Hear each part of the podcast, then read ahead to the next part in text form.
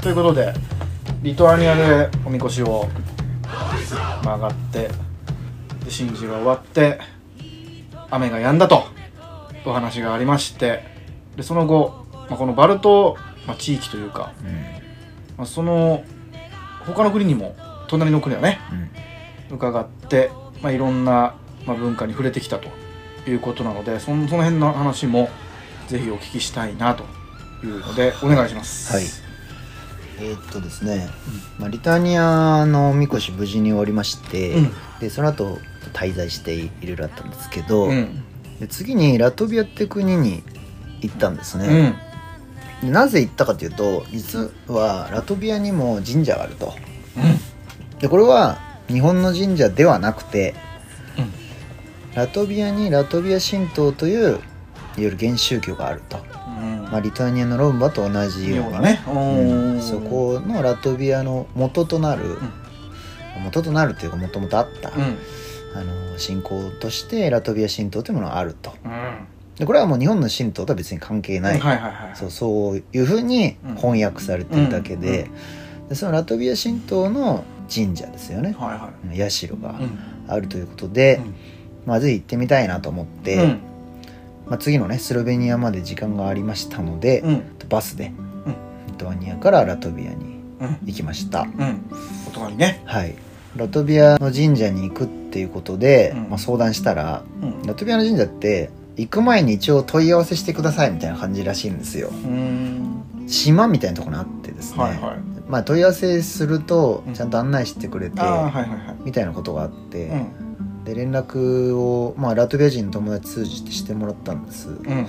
そしたら、うん。ラトビア神道本庁っていうところがあるみたいで、まあ、いわゆる、まあ、神社本庁とは別に何にも関係ないんですけど、うんうんいわゆるラトビアの神道を、うん。まあ、統括している窓口になっている組織ですよね、でそこのいわゆる職員の人というか、うん。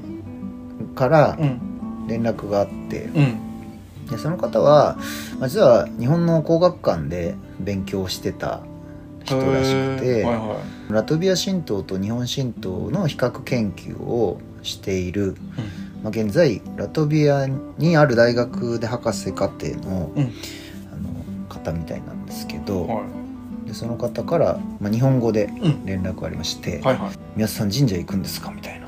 うん「うん、ああはいみたいと思ってます」みたいな。そのラトビアのね。そうそうそう、まあつきましては、うん。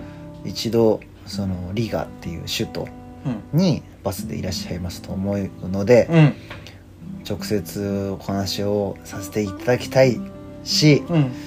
まあ、現地は直接あのご案内できないんですけども、あの電話で日本語でちゃんとうん。ガイドできるようにしますみたいなうん。こと言ってくれて、うん。まあ、リガに着いたらう、んもういろんな話をすることになったわけですよ。はい。で一緒にね武部さんっていうあの神主さんもうんうん。いらっしゃったので、うん。まあまあなんか面白いんじゃないかなと思って、うん。ぜひ会いましょうということでリーガーについてからうん。その人に会ったんですよね、うん。まあ、いわゆるバルト文化圏っていうところはリトアニアにもまあそういう原宗教がもちろんあって保存されてるとでラトビアもラトビア神道って保存されてると。でそういう状態っていうのが例えばエストニアとかうん。ベラルーシとかそういうところにもちょっとずつやっぱあるらしいんですよね。その侵略されていたといえども。うん。原始宗教という形で残っているし自分たちで守っていこうという動きが、うん。まあ、各国であって。うん。でそれがさらに言えばこう手を組んで自分たちで持っていこうというそういう大きな組織構造を作ってるみたいなんですよ。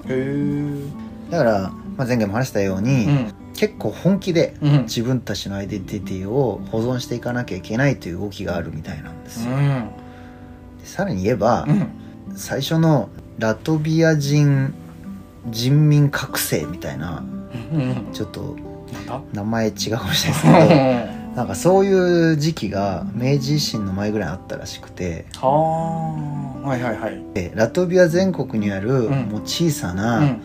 民話とか民謡うん。民族譚うん。昔話みたいのを調査したらしいんですよ。はい。ある天文学者が。うん。でラトビア中から30万ぐらいのこの小さなお話みたいなのを全部うん。洗い出したらしいんです。なるほどなるほど。まあ日本で言ったら昔やったのは不動機みたいなもんだな。あそう、ん。そうそうそう。それを全部記録した本が、うん。ラトビアの図書館みたいなところに保存されてて、その活動は現在まで続いててうん。今その記録されているうん。データはうん。300万あるらしいですよ。うんでもっと言うとそれ全部デジタルアーカイブされてて、はいはいはいはい。誰でもアクセスできるようになってるみたあのいです。確かあの IT の進んでる国だもんね。そうそうそうそうう。んだそれすごいなと思って、うんうんうん。本気じゃないですかマジで、本気です。うん。だいわゆるその柳田国男はい。折口信みたいな、そういう民族学、うん。まあ、社会科学みたいなところに関して、うん。自分たちのアイデンティティにとって、うんもう非常に重要だとうん。いうことで、もう国を挙げて保存しようという試みがなされてるんですよね。まあこれはあのつまりはやっぱり国防につながるということなんですわな。うん。うん。ね自分の国を守るっていうのはそのねそれこそ鉄砲ね揃えて大砲を用意してとかっていうのもそれは国防なんだけどもやっぱり最終的にはさ人間の心だから。うん。うん、ここが我々が、まあ、ラトビア人なんだと。いうふうに、まあ、いわゆるその民族意識みたいなのがこれがきっちりしてないないと国って滅ぶんですよ、うん。うん、っていうことはもう分かってんだよね。そうね。もうそれはほらもう周りの国を見てても分かってるだろうし自分たちだってもね何度も大国からいろんな脅威を受けてるわけだからやっぱり最終的には人間の心を、うん、強固にする、まあ、そのための一つの取り組みなんだと思うよ。今聞いてて思ったけどね、うん。そうそう。だからそういうのが日本も見習うべきなんじゃないですかね。と思いましたよ。その通りです、うん。のんべんだらりとしてませんよね。うん。まあ日本でもさうん。例えばその竹島でいろいろ問題があるとかね。尖閣諸島で問題があるとか北方領土でなんだかんだってことがあるんだけど別に人が住んでないところなんだからいいじゃないかよみたいなね。っていう人もねいるんですよ。うんうん。で実際別に誰とは言わないけども国会議員であげたらいいって言ってる人もいるわけ。うんでもじゃあなんで日本そうそういう人がいるのかと。じゃあ逆になんでそれはあげちゃいけないのかと。うん。でそこにその根拠がないといやと言ってもあげてもいいのかなっていうふうに思っちゃう人も中にいるかもしれないし、だからそこにはやっぱり民族としての土地うんっていうことがこういう根拠で守らなきゃいけないんだっていうのはねやっぱりこれ学ぶべきものなんですよ。うん。でそれは学ばないでしょ我々は。うん学校ではね、うん、やっぱそれはうん本当に国防安全保障にあの直結してるうんことですよ、うん。うん。ですうね、ん。いやだから、まあ、ちょうど我々行った時夏至祭っていうのが行われてて、はいはいはい。夏至祭っていうのはその、まあ、どちらかというとラトビア神道に基づくうん。行事なんですよ、うん。まあキリスト教とは関係ない。うん。でそれが非常にラトビアにとっても重要なうん。あの日となってて、うん。なんか街中で僕ら行ってた時もう、ん。イベントみたいにやってるんですけど、たまたまその日に当たったんだね。そうそうそう、へえなんか神社に行けばいわゆるその夏至祭行けますよみたいなことああはい言われたんですけどただオールナイトだと。はいはい。うんはい。オールだと。そうそうそう。あ 太陽が上がるのを待つお祭りだからー。一晩中チーズ食ってうん。ワイン飲んでうん。歌って踊るんだと。うんだからまあそこはまあ楽しそうだなと思いつつでも街でも普通にやってるんですよ、うん。まあ、ステージみたいなの作っへてー。で人集まって、うん。でもねステージに上がる人たちみんなうん。民族衣装着て、うん。なんかもういろんなラトビアの中での小さな村だったり町の固有の踊りとか音楽みたいですよ、なるほどなるほど。うん。もうなんか素敵でしたよ。うん。いいですね。そうそう。だからその出演する人たちもみんなちょっと華やかなお花とかを花冠みたいなの飾ったりしてね。ちょっと華やかな衣装を着てうさ、ん。たくさん歩いてるわけですよ、うん。なんかそういうその自分たちの、まあ、地域の文化っていうのを非常に大切にしてて、うん。でそういう踊りとかそういう芸能みたいなのが残ってて、うん。で見る人もそれが好きだと、うんうん、いうのはやっぱすごいなと思いましうたよ、うん。んで年に1回ぐらいは全国大会みたいなのがあってそのリーガーにラトビア中のそういう民族衣装を着た人っていうかううん。そういう民族芸能を、うん。が集まって、うん。もう何万人と人たちがパレードするらしいですよ。はでもみんなラトビアの伝統芸能すごくないですかそれ、うん、でも聞くと心の持ちようであの今日本ではそういうことは、まあ、あんまりないけれども。まああれまあか皆無じゃないけどね。例えばなんとか民謡のた大会とかさ、ね、それこそおみこしみんなでもね持ち寄ってって言ったら変だけど一箇所に集合させてやりました、まあ、そういうのあるけどさ。い心の持ちようとしてはやっぱり向こうの方がさあのさっきも言うようにやっぱり国防とやっぱり関わってるんですよそれはきっとね。でだからね日本もねもう素材はいっぱいあるから。うんうん。ね。だからぜひそういうのを目にしてきたわけだからさ、うんうん。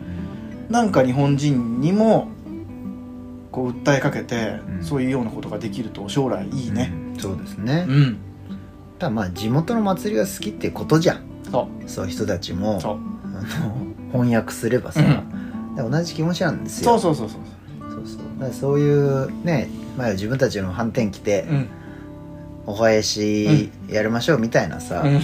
そういうノリがうんすっごい愛されてるっていう状態は祭り好きとしてはめっちゃいいなと思ったわけですよ。うん。いいですね。そういうのたまたま見られたっていうのはうん。そういう場面に出会ったのね。そうそうそう。すごい素敵でした。はいやっぱこう神社もねその行ったんですけど、うん。結構ね、うん。その共通性がたくさんあったというかほまずかやぶき屋根なんですよ。ううん。で夜かつおぎみたいのがついてたりとか。はいはいはい屋根の上にね。そうそうそう。屋根の上にかつおぎっていうこうなんつったらいいんですかね。